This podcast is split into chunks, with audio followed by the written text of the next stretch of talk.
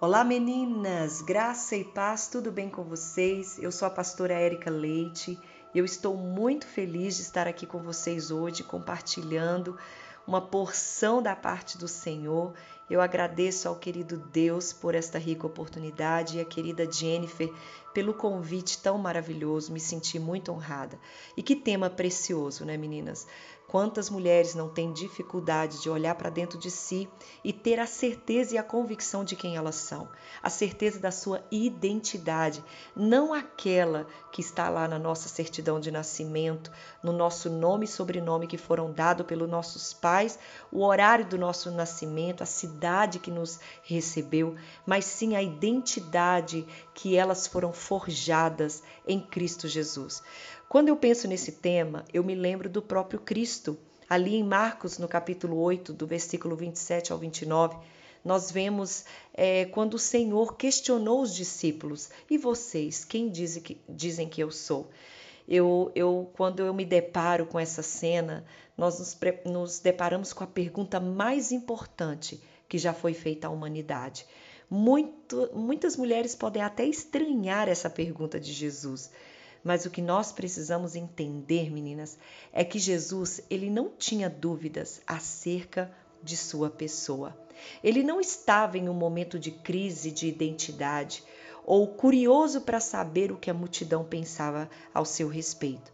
Jesus ele sabia muito bem a origem da sua identidade.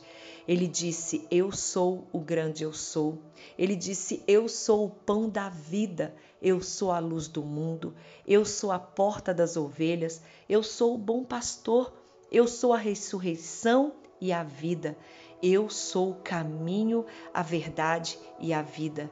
Eu sou a videira verdadeira. Ou seja, Jesus ele não tinha dúvidas acerca da sua identidade.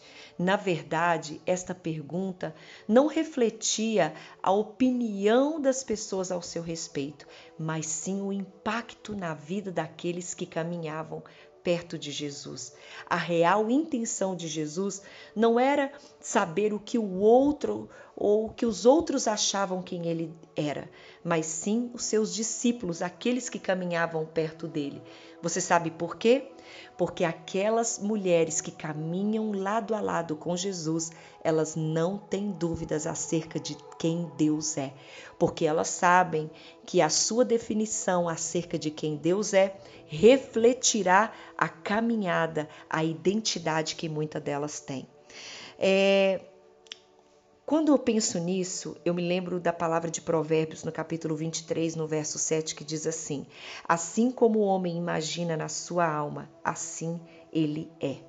Menina, sabe qual a realidade? Muitas mulheres hoje estão presas no seu passado, mas não pelo que elas viveram, mas sim porque elas pensam a respeito dele.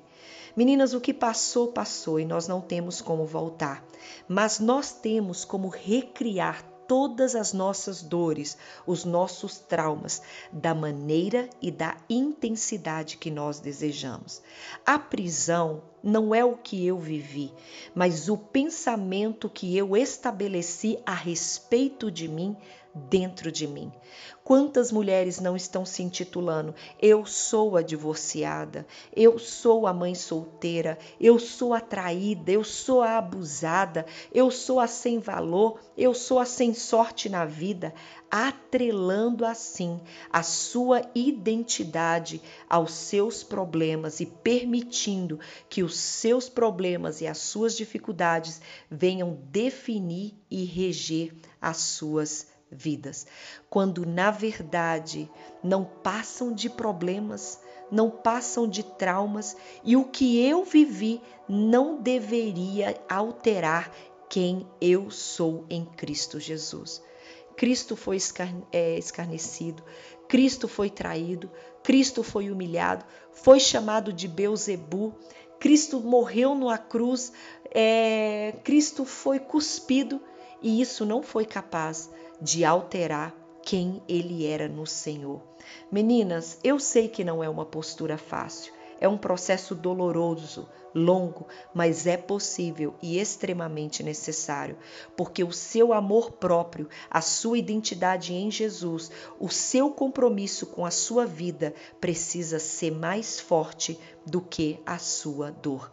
Você precisa acreditar que você é eleita, mas que passou pelo divórcio, que você é sacerdócio santo, mas que você passou pelo abuso, que você é virtuosa, mas hoje é uma mãe solteira, que você é filha de Deus, meu Deus do céu, que você é a imagem e semelhança do Senhor, mas que você está sujeitas a todas as aflições dessa terra.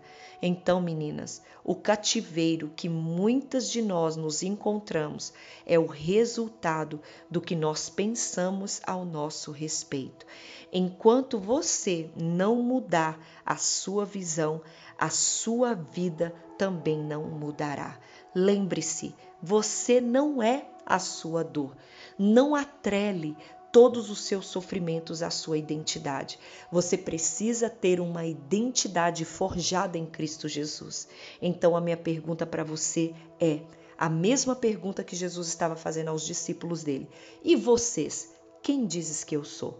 Não importa a opinião daqueles que pensam ao meu respeito, mas vocês estão caminhando perto, lado a lado de mim, aprendendo e ouvindo as minhas palavras. Quem vocês dizem que eu sou? Meninas, e essa é a resposta. E esta é a pergunta. Por quê? Porque a sua resposta dirá a respeito da sua identidade, dirá o que você pensa ao seu respeito. Porque se você crê nas palavras de Jesus, você crerá também que você é a imagem e a semelhança dele. Amém? Espero ter abençoado vocês e talvez era tudo isso que você precisava ouvir. Deus abençoe e até uma próxima oportunidade.